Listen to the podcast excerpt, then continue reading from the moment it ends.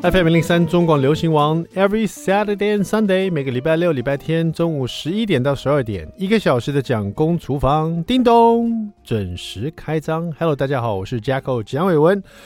OK，今天是一个礼拜六，It's a Saturday，马上进入我们的蒋公周记。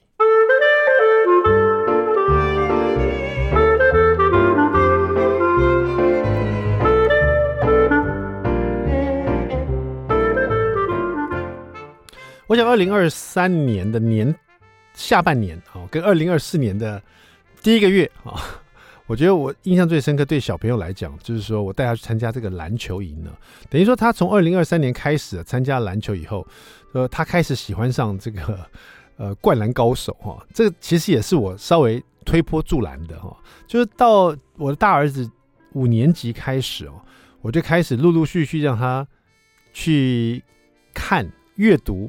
爸爸小时候喜欢看的一些漫画 或者是卡通哈，从一开始的这个怪医黑杰克，在我那个年代叫做怪医秦博士哈，但现在已经没有人知道什么是怪医秦博士，都叫做 Black Jack 黑杰克，那就是藤子不二雄的一个经典巨作，就是有关一个天才型的外科手术医师哈，自己本身的脸上有一个巨大的刀疤。啊，那这个就很矛盾嘛，他自己是一个外科医师，可脸上却有一个。呃，就没有办法，呃，弄好的一个疤啊，然后他又长得很怪，就每天在夏天的时候也要穿风衣，然后风衣里面都摆着各式各样的手术刀这样子哦，这样子一个天才型的外科医师的故事哦，我小时候特别喜欢看，因为漫画真的有很多有很多不同的主题啦，有像小朋友喜欢的运动型的啦、冒险型的啦，呃，什么超人型的啦、超能力的啦，但是真的很少像这种医学的。因为第一，你要画这样的漫画，作者本身呢，呃，第一画工要好，因为你要画医学，你你要动外科手术，你是画各个各式各样的器官、内脏，然后你要怎么去处理这个？它毕竟是个漫画嘛，那你要怎么去处理？说他动手术的时候，他割开你的胸膛，然后里面看到肋骨，里面看到肺啊这些这些器官，你要你要懂得会画它，所以不容易啊。那很多作者可能就是。不在行，就可能就不会挑这样的题材来画哈。那所以说，像这种呃怪医黑杰克这样的一个主题的漫画，真的不不常见啊啊！所以我小时候看到的时候就如获至宝，就觉得哇，好特别的一个主题啊！而且他画风又很特别。藤子不二雄不不是对不对，藤子不二雄是画哆啦 A 梦的。我说这个呃手冢治虫啊，又是一个很多产的一个画家。他他画主题，他自己本身因为他是医学系的。啊，他还曾经不务正业当过医生。这句话讲的奇怪，应该是当医生不务正业来当漫画家。可是事实上他是不务正业的医生嘛？啊，就是他是一个不，他他其实是骨子里是一个漫画家，然后他还是当当了医生，而且当了一年多吧。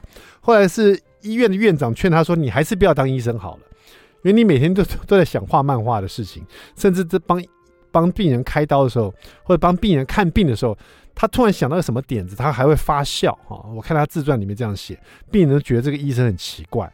哦，后来总总算变成全职的这个漫画家，就画出这个怪医黑杰克。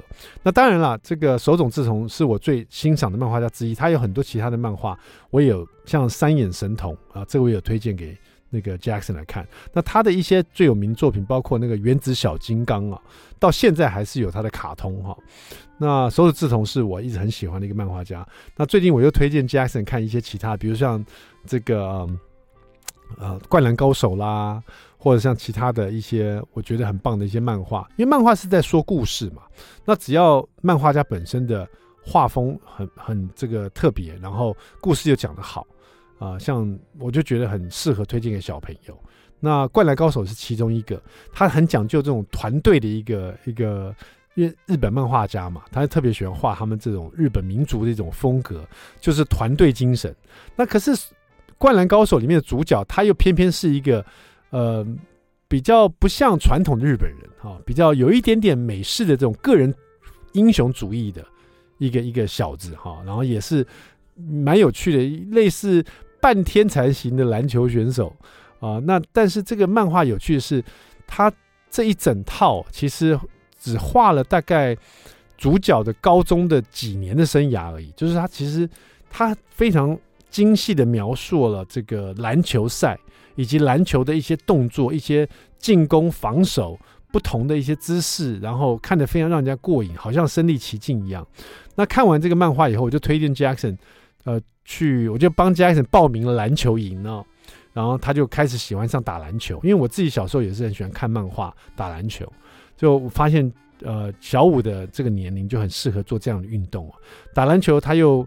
呃，参加了这一整年以后呢，呃，我觉得很有趣的是，有时候小朋友很喜欢自己到比自己更高年级的同学一起玩，所以他很喜欢加入那种，他是五年级，他偏偏要跟比如说六年级或国中的那一队去打。那这样打了几个月下来，我常常发现他总是在总是在这个比赛场上呆呆站那个地方，就是可有可无，因为以他的身高。和他的这个打篮球技术，在这种六年级或者国中生的这种比赛里面，他其实能做就只有防守跟跑来跑去这样，甚至有时候抢篮板都抢不到。所以虽然说他喜欢跟高年级玩，可是后来我劝他说：“你还是跟跟你同年级或者比你低一点点四五年级或三年级的一起玩。”他说：“可是我想要跟更厉害的人这样打，可以学到更多。”这话说的没错，但是后来他听我的话去跟。三年级、四年级、五年级跟同年级的人一起比赛篮球的时候，他就发现自己的重要性，他就发现他能够发挥的就更多。比如说抢篮板呐，在这个队上可能甚至于变成一个主控的这个控球的这个位置啊，或是更多机会可以带球啊，所以进而就练习到很多的自己本身篮球技巧跟团队的精神，怎么跟团队有默契哦。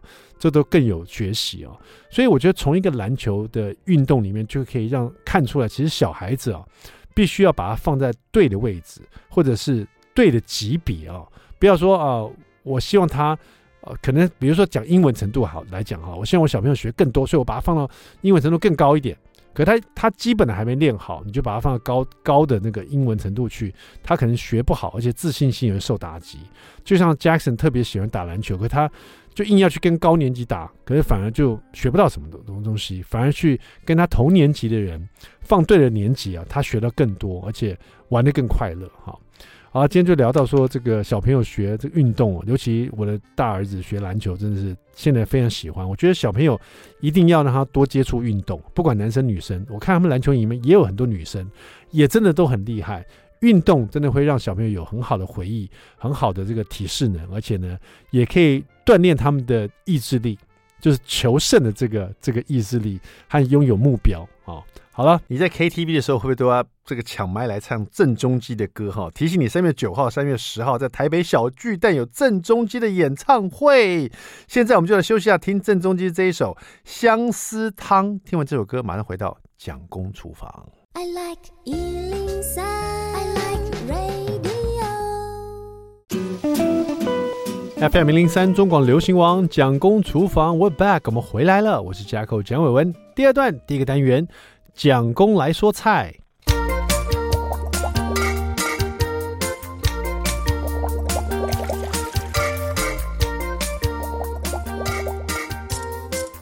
我们家最常使用到的鸡肉，哈，到底可以变化出各式各样的料理啊，那有一本书呢，叫做《超市食材速搭指南》啊，这个作者是陈子璇啊。那陈子璇陈老师呢，在这一本书里面，他用各式各样超市买到的食材，搭配各式各样超市买到的蔬菜，变化出很多很多不同的，很像便当菜，也很像家常菜哦，真的是很不错的一个指南哈。我们就看鸡肉好了，在鸡肉这边呢，他拿鸡肉跟彩椒哦，就变化出很多很多的这个不同的做法哈，比如说。如果你喜欢吃这个红椒跟甜椒啊，黄椒，你就把这个红椒、黄椒切一切，切成呃丁状的，或者切成这三角形的。然后呢，热一个锅，呃，然后加油，先爆香蒜末，把彩彩椒切好的下锅，快速炒一下，因为彩椒可以吃生的嘛。快速炒一下，把它那个辛辛香味啊，把它炒出来。然后呢，把鸡胸肉呢切片，直接下锅去炒哈。然后在最后呢，炒到鸡胸肉变色了，熟了以后呢，加点盐跟白胡椒调味啊。上桌的时候可以撒点葱花，很简单的彩椒炒鸡肉就完成了。当然这是用最基本的做法，就是说你先爆香蒜头，然后炒一炒这个甜椒，把鸡胸肉片丢进来炒一炒，很快的撒盐黑胡椒或者白胡椒就完成了哈。那如果说你想要这个鸡胸肉片吃起来更滑嫩、更骨溜，那当然你可以鸡胸肉片，你可以事前呢切片以后，先腌点这个盐啊，这个白胡椒，然后再腌点蛋白啊，或者是腌一点这个淀粉类的，加点水，这样炒会更骨溜一点。可这边呢，它是有点爆炒的感觉，就吃起来呢，鸡胸要要切得薄，然后呢用爆炒的方法，很快的就起锅，所以它吃的有点像烧烤的感觉，我觉得哈。那一样是彩椒。你如果不想用炒锅炒它，你可以把它推进烤箱。现在大家都有这种小烤箱哈，你可以用这个蔬菜，比如说这个这里的鸡肉呢，就用无骨的去骨的鸡腿肉，然后把它切成像这个一块一块的，就适口大小。然后呢，也是一样跟彩椒，比如说红椒啊、黄椒啊、绿椒啊，就水水果彩椒也都可以哈，一起呢，呃，把它用黑胡椒跟盐抓腌一下。然后放到这个呃可以推入烤箱的这种呃烤盘里面，然后直接淋一点橄榄油，然后烤箱用两百度预热，把这个已经拌了一些盐跟黑胡椒的这个呃去骨鸡肉，加上这个彩椒，拌了一些黑胡椒跟盐嘛，还有一些橄榄油，把它推进去两百度烤十五分钟，然后拿出来再用筷子搅拌一下，再推进再烤十分钟啊。如果没有烤箱，直接放气炸锅也是一样的哈，这样子。橄榄油烤蔬菜鸡肉就完成了，也是很轻松很简单。那另外呢，如果在彩椒的部分，你不要用红椒，也不要用甜这个黄椒，那你只剩青椒了。其实，在椒类啊，甜椒类我最爱吃就青椒，因为我觉得青椒它那个味道，小时候很讨厌，长大了反而喜欢。这个青椒带了一点辛辣的味道。它比那个甜椒啊，红椒、黄椒的味道更再特殊一点，更浓郁一点，所以我特别喜欢。尤其是不管是干炒过的，或者是推进烤箱过后的这个，或者在煲里面，比如说我们做那种花雕鸡啊，里面放放那个青椒哦，这样烧煮过的就特别好吃哈。那这里呢，我们的老师是用青沙茶跟青椒加上鸡肉哈，一样用无骨鸡肉，可这边呢，我们就不切呃，直接用这个无骨鸡腿排。然后切成一块一块，然后大块一点点。然后青椒啊，我们把它切大片，等于大块的无骨鸡腿排跟大块的青椒哈，加点蒜末，一些这个调味料，只要有沙茶酱跟酱油就好了哈。我们先拿一个平底锅，锅子热了以后，把油加上去，油一下去，那个油开始滑动的时候呢，就把蒜末先把它爆香，蒜末的味道你闻到了以后，接着就直接把。不用腌过的去骨鸡腿肉切一块一块的放进去去炒它，把它翻炒到熟啊。另外呢，有一面先把它煎到有点上色哈，等于说你这个鸡腿肉下去以后，不要快速翻炒它，先把一面煎上色，煎上色以后再把它翻炒翻炒这样子。这时候呢，就先加入沙茶酱，再加酱油，然后把这个鸡腿肉刚刚已经炒到有点上色，这时候再让它跟这些调味料翻炒均匀一下。拌炒一下，然后最后加入青椒，啊，因为青椒也是一样，可以呃，只要翻炒在几秒钟啊，让它上色，让它有味道，跟这个鸡肉味道一起均匀翻炒一下就 OK 了。青椒很快就熟了哈，几秒、几十秒就 OK 了哈。沙茶青椒鸡肉就这样简单完成了哈。这几道都是用鸡肉跟彩椒一起做的哈。另外，这个鸡肉呢，你也可以拿来做这个焗烤的哈，比如说马铃薯焗烤鸡腿肉，在这边呢，它用。鸡肉啊，做各式各样的变化。那这边做法也很简单，就把这个鸡腿肉把它剁成像绞肉一样。当然，你不用用绞肉机了，直接用呃刀子把它先切小块，再把它剁一剁哈，变成小块小块的，像大绞肉一样哈。这鸡肉，然后呢就。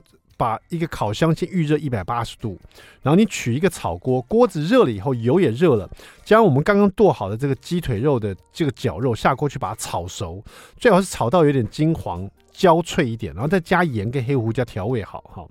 然后另外取一个锅子，然后把马铃薯把它煮熟，沥干备用。然后煮熟的马铃薯让它趁它热的时候，加上牛奶、盐跟黑胡椒，用这个压马铃薯器或者是用汤匙把它压成泥状。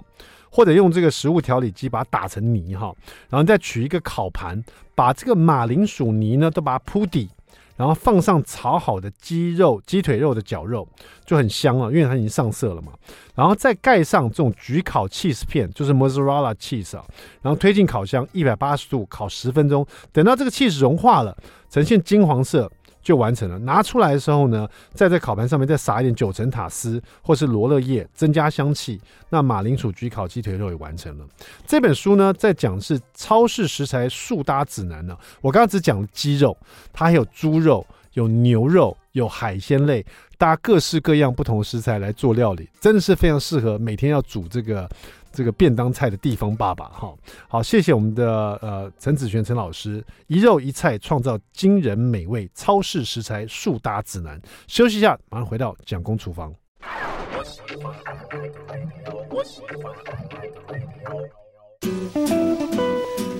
FM 零零三中广流行网蒋公厨房，我们回来了哈。今天我们厨房里呢，这个请到一位这个非常资深的一位这个师傅哈。这个这师傅看到他的资历啊，实在太厉害了哈。这个他曾经呢也曾经进入过总统府啊，在总统官邸啊、台北的宾馆啊、外交部啊，各大企业都有服务过啊。曾经也还在这个国军的英雄馆。这个有军友餐厅啊，也服务过哈，啊，甚至也经历过蒋经国先生呃的蒋经国先生请民间好友的宴会哈，啊，曾经主厨过哈。那自己本身的经历各是特别哈，他在在台湾的至少有七八家的餐厅，到现在还在服务。然后另外呢，他自己本身还到美国 Dallas Texas 德州那边也是服务过哈，就是在在那边从从事这个主厨的那个工作。长岛美国那。Long Island 那边，纽约长岛那里也有哈。蒋夫人住的附近是啊。今天我们访问这位主厨呢，这个最拿手的是我们的江浙菜哈。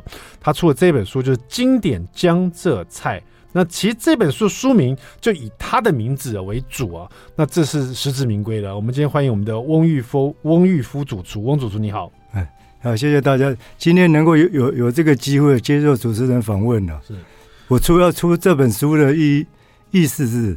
现在很很多那个民间的技术，嗯，技术很多都没有办法传传承。是我希望出这本书啊，希希望能够吸引有自己餐餐饮有自己餐饮界的的的人啊，能够能够看看这本书。假如他假如他想要学的话。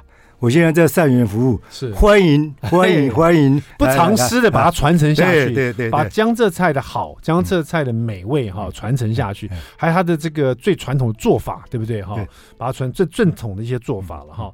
那翁主厨其实呃，在这个厨艺里面有这已经四十余年了哈，自己本身今年已经您您说您快七十岁了，对不对？六六七，那自己本身还在这个善缘 江浙这个呃料理这边服务哈。那这本书我刚打开来的时候，因为这本书叫做翁玉夫师傅的经典江浙菜哈。我打开这本书呢，我就想要点餐了，就看起来就非常的美味，因为我自己本身就喜欢这种老菜系哈。然后一看起来就是哇，就遵遵循古法江浙菜的做法，那一看就是很会让我马上想到什么？马上想到那个《饮食男女》里面所拍摄的郎雄所。演的这个主厨的那个角色的感觉哈，就是在圆山饭店，他们做菜这样子，这这手法哈，这样子该按部就班的一些做法哈，还有就是这个老师傅回家以后哈，他在厨房里可能端出来菜肴也是像饭店里的菜肴一样，在家里用餐等于也除了家里的家常菜，就像国宴菜一样那种感受啊。所以我第一个问题就先来问这个翁玉夫主厨哈，您四十多年了，在各大的餐厅、各大的这个饭店服务过，现在。也还在这个做料理江浙菜哈，您自己在家里的厨房也会像这个这本书里面上这些江浙大菜吗？因为因为在家里的话，那个就是就是那个厨房的环境，厨房的火火火候，嗯，没有办法做出跟那个餐餐厅一样一样的那个那个味味味道出来。了解，所以说稍微做点改变，对。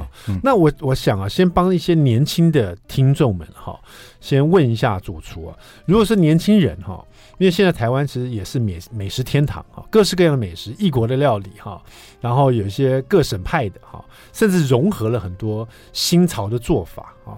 那很多年轻人想说江浙菜，想问老老师啊，江浙菜最有名的几道经典的名菜，可不可以讲出来，让大家有一有个印象这样子。对，江浙两江浙两省几乎都是靠靠海边，是，所以它的海鲜呐、啊，嗯，海鲜呢特特别多，是，比方说我们那个鳝鳝鱼。啊啊，哎，鳝鱼就是就是我们就是你你是你是鳝凝式鳝鱼就用用酒王下下下去炒了。嗯，凝式鳝鱼，凝式鳝鱼。大家现在想到鳝鱼，可能想到台南炒鳝鱼啊。但是江浙的这个呃这个凝式鳝鱼啊，这是非常的一绝啊，非常经典的有名哈。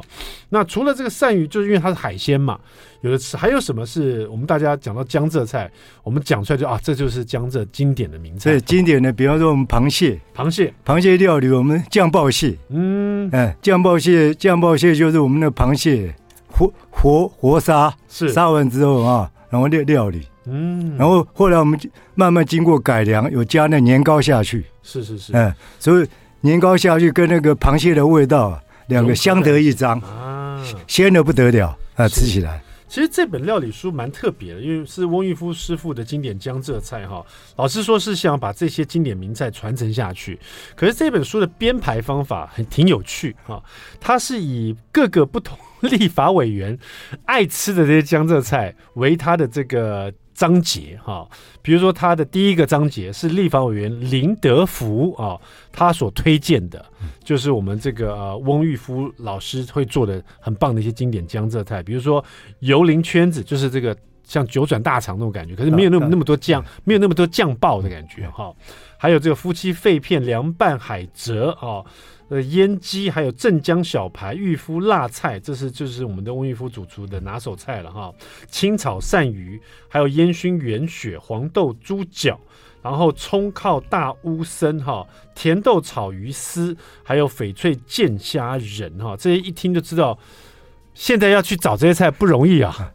要找到餐厅有在这些菜的菜单上，我想玉夫老师也是应该也能讲出几家餐厅能做这个菜的，不多吧？因为因为那个林德福立法委员呢、啊，嗯、我跟他认识了十几年，他、嗯、他常常到到我们餐厅餐厅用用餐，是。啊、嗯，他就是说对对一些菜，他非常的非常的执着，嗯。啊，他每次来的话，一定要吃吃那几几道菜，是。第一个是烟熏烟熏圆血，嗯。圆血就是不是不是一般的那个血，不是扁血，不是那种我们在超便宜的那种原血是特别贵，我去买过一次。对，原血随便买一点就要四百块以上，绝对要的哈，全都是要买的。对，烟烟熏圆血，尤其是那个冲口大大乌参，是因为这个乌参现在我那个乌参我们都去香港买那个干干燥的，嗯，然后自己自己处理自己发，因为这道手续的话。一般的一般的厨师的话，现在几乎都都找不到几个会。而且这个烟熏圆血哈，嗯、大家想到鳕鱼，大部分人就可能立刻想到说，他吃铁板烧的时候，嗯、那个扁血拿来就沾一点粉哈，煎上色哈，就是配着饭吃这样。嗯、但是烟熏圆血哈，你说你要在家里的厨房来重现这道菜也是可以哈，但是稍微有点，你的抽油烟机要好一点哈。然后呢，它的做法其实会。呃，让没有做过的人会有一点紧张啊。我们这边是不是来访问一下我们的这个呃呃这个我们的翁翁主厨哈？这个原雪我看了一下你的分解图啊，原雪这么大块这么厚，买回来以后先把它擦干了以后，在之前呢也用了葱姜水把它稍微浸泡去腥，对不对？嗯。然后擦干了以后，这边是要用油先把它炸过吗？先过个油吗？主要是原原血本身它它够够够厚，对啊。然后就是说，我们先要那个葱姜是。盐巴味精下去，下去给它泡一下，让它泡它，让它入味一下，再再去它再去它的熏味。是。然后泡了之后，差不多泡个二十分钟是，然后再用那个干的纸巾把它擦干，擦干干的，擦干干，因为要要过油了，对不对？擦干干之后，然后就是放在那个锅子里面是，然后我们这边用那个热油，差不多七十度、七十度到八十度冲下去是。冲下去让它泡熟，嗯，嗯，可是七八十度不算是高温嘛？不算是高温，其实是用呃中低温把它慢慢泡熟的感觉哈。可是这个油温下去以后，它还是会起泡泡的，对不对？那原血还是起泡泡的。油温下去的话，七八十度的话，应该应应该是不会，因为现在、嗯、现在我们我们讲究那个环保，讲讲究卫生，油油的话绝对不能够。太高温啊，所以说是把它慢小火把它泡，低温把它泡熟，泡熟了以后啊，还没有完哦，因为它是烟熏原血哈。回来我们把这道菜讲完哈，别走开，马上回到蒋公厨房。I like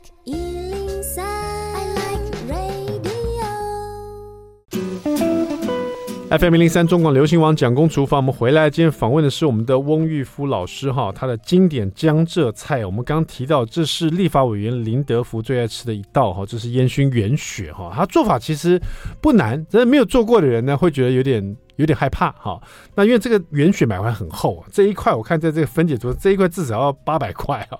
如果去买的食材就挺贵的哈。买完以后呢，先浸泡葱姜水，加点盐这样子，大概十几分钟以后拿出来擦干干的，因为这这边要过油，等于把油啊淋在上面哈。这个油是完全覆盖这个圆雪的哈。那大概是七八十度的这个油温，浸泡多久嘞？老师？浸泡就是说，我们现在就是讲究那个环保，讲究健康，嗯、所以说有些油啊不可以太太热，是是是，嗯，太热的话对本身厨师厨师也不好，对也不好，那油烟吸都不好，稍微一定要七八十度，对，七八十度，然后就是就是那个把那个温油给它冲下去，是。冲下去冲下去之后，差不多再再等个十分钟，是，然后再把里面的油，然后我们再再倒出来，再然后再。再加热，呃，再加热。啊，它是也超过七八十度，然后再冲一次，再回，等于说要冲两次，冲两次，要浸泡两次，冲两次，每一次大概十分钟，对，等于说用这个七八十度的低温呢，慢慢把这个这么厚，这个原血我看有两公分厚，哎，有没有一一公分半到两公分厚？差不多一公分半，哦，一公分的厚的原血，在这个低温油里面泡十分钟，泡两次，把它泡熟。所以说温度太高的话。那个原水很可能外面有点焦了，里面有外面有点上色了，里面还不够熟，嗯，所以才用低温这样慢慢泡熟它。对，哦、泡熟了以后，这一道这功夫还没做完，只做了一半，因为我们要用烟熏嘛。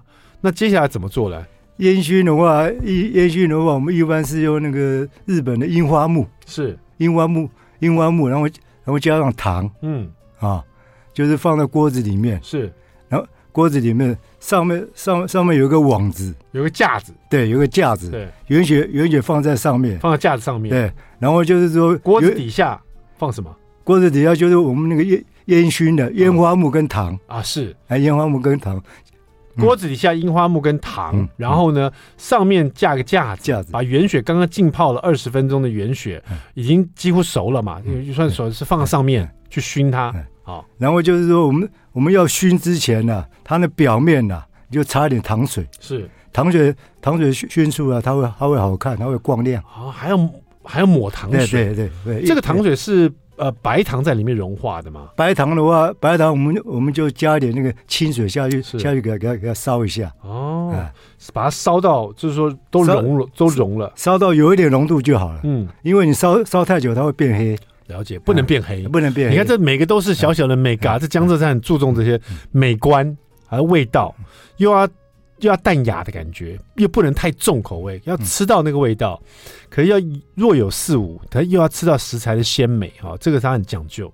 所以这个原雪呢，你浸泡熟了以后，然后放在这个上面去烟熏，大概上了盖，下面这样烟熏要烟熏多久？差不多，差不多，差不多那个。差不多你你熏五分钟之后啊，你看它的烟对。冒上来。是。啊，冒上来看看那个烟有点黄色的，嗯，黄色就就就就就就就可以了。哦，它就是烟熏出来，对不对？本身那个颜色很好看，是。就是黄黄的啊。哦，所以说那个糖水是让它颜色变得更美，然后烟熏是让它那个味道进去，有这个烟熏，所以就看你什么木，嗯、那个木头会给它这个味道哦。然后在盖子里面烟熏，所以我说这道菜说真的，在家里不好重复。第一个烟会很大，抽油烟机要很猛。第二个，你看这个淋这两次的油啊，这个油量也很大，至少会用到一千 CC 的油。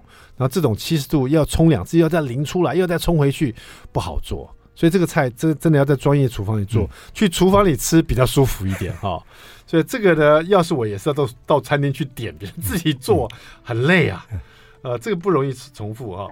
那另外呢，像这个呃陆军上将哈陈振香也有在第二章节他自己喜欢点的，嗯、他的就比较家常一点，我觉得他喜欢吃江江浙菜，包括有这个雪菜炒年糕啊、哦，还有。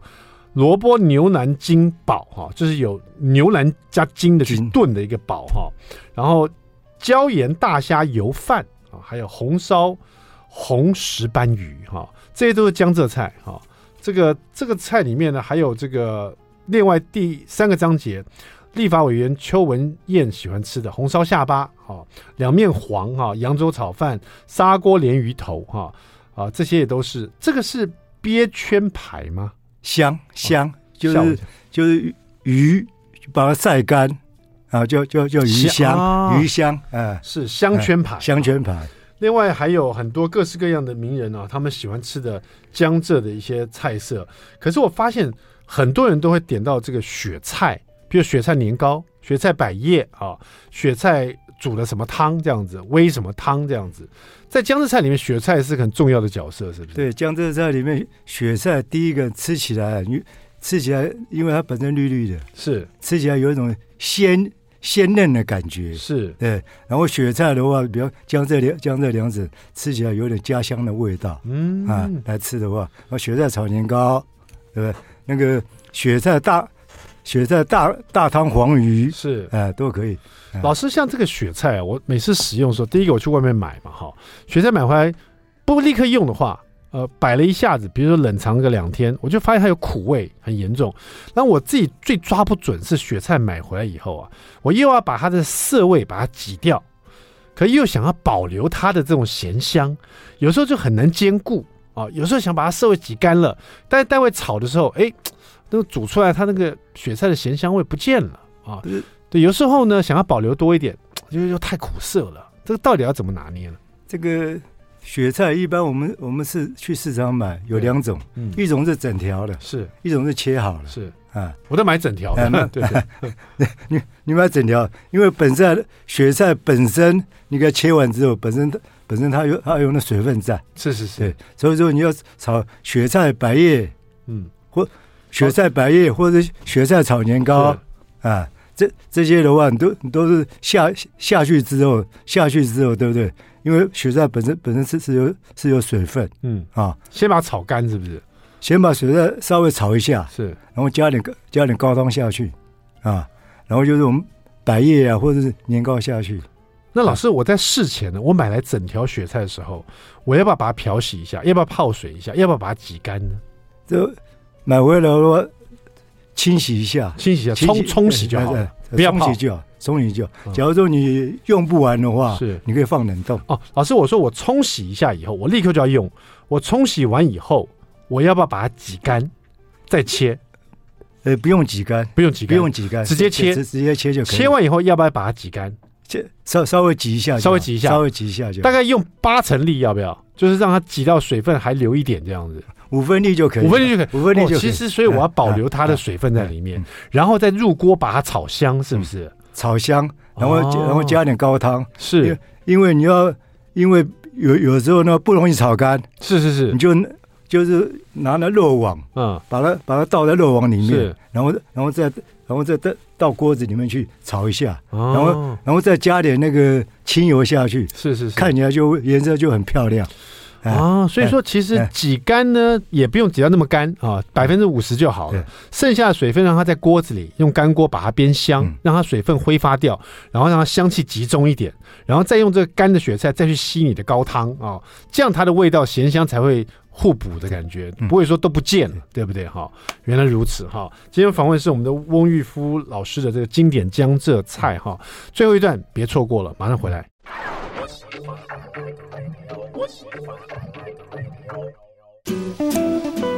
FM 零三中广流行网蒋公厨房，我们回来了。今天我们厨房里访问的是我们的江浙菜大师啊，翁玉夫老师啊，他出这本经典江浙菜，希望可以把这个经典的菜呢菜系呃传承下去哈。老师刚刚开始一开始接受访问的时候就说，他出这本书的初衷呢，希望说对江浙菜有兴趣的人或者喜欢吃这些老味道的人啊，想要把它学起来的人。欢迎联络他，不止买这本书，可以联络老师啊。还老师还报出他在哪里服务的这个单位哈，就是我们的善源江浙料理，直接找老师，老师教你啊。但老师，你是为什么你内心会有这么这样的渴望，把这个江浙菜教给想要学的人呢？因为因为我我小时候我十八岁出来学徒的时候，以前就是跟一些大陆过来的那些老老老师傅老师傅学老师傅学的，嗯，就是之前有学的人很多是。但现在现在是少子化，慢慢慢慢慢慢慢慢，现在有些年轻人呢，嗯啊，吃不了苦，没错，吃不了。我我出这本书的意思是说，假如说有心人或者想要想要学，嗯，对不对？我两只手欢迎抱着他，啊，过过来学。老师，我好奇啊，这本书上面的所有江江浙菜，甚至于刚我们刚刚聊的那个烟熏圆雪啊，或者这个呃雪菜炒这些不同的这个年糕也好啊，百叶也好啊，这上面的因为都有分解图，也都有做法，呃，可是看起来是在专业厨房里做的啦。老师，你觉得这些菜哈，呃，你有没有已经把它化繁为简了，还是你真的是按照以前的老步骤，完全不尝试教给大家？就只要只要是有兴趣，嗯。有兴趣来学的话，我我绝对不会不会尝试。是，所以所以看起来这是真的是照以前的方法来做。他想学什么菜，他想学什么菜都可以。嗯、比方说我们那个葱烤大乌参，是，因为现在葱烤乌参那就干了下去发、嗯、发的技术，现在台湾找找不到几个人会。没错，而且很复、啊、很麻烦的，啊，很非常麻烦。我听人家，我听老师傅跟我讲怎么发，我就想说算了，我买发好的就好了，我做不来。但是呢，如果我们买一些现成的，照老师这种步骤做，至少可以做个七八成的味道出来嘛，对不对？可是如果想要每一分都学到的话，欢迎联络我们的这个翁玉夫老师哈。那当然，大家买这本书回去，不止看了赏心悦目，而且自己可以下厨试试看哈。啊，也许没办法重复百分之百这个味道，因为毕竟家里不是炮炉，也没有那个火候啊。但是七八分绝对是可以的哈。好了，我们谢谢我们的翁玉福老师哈。这本经典江浙菜也是其中一本这个料理书，我看了流口水都流出来了哈。回家找一些简单的来试试看。谢谢老师，好，谢谢谢谢谢谢。蒋公厨房，我们下次再见，拜拜。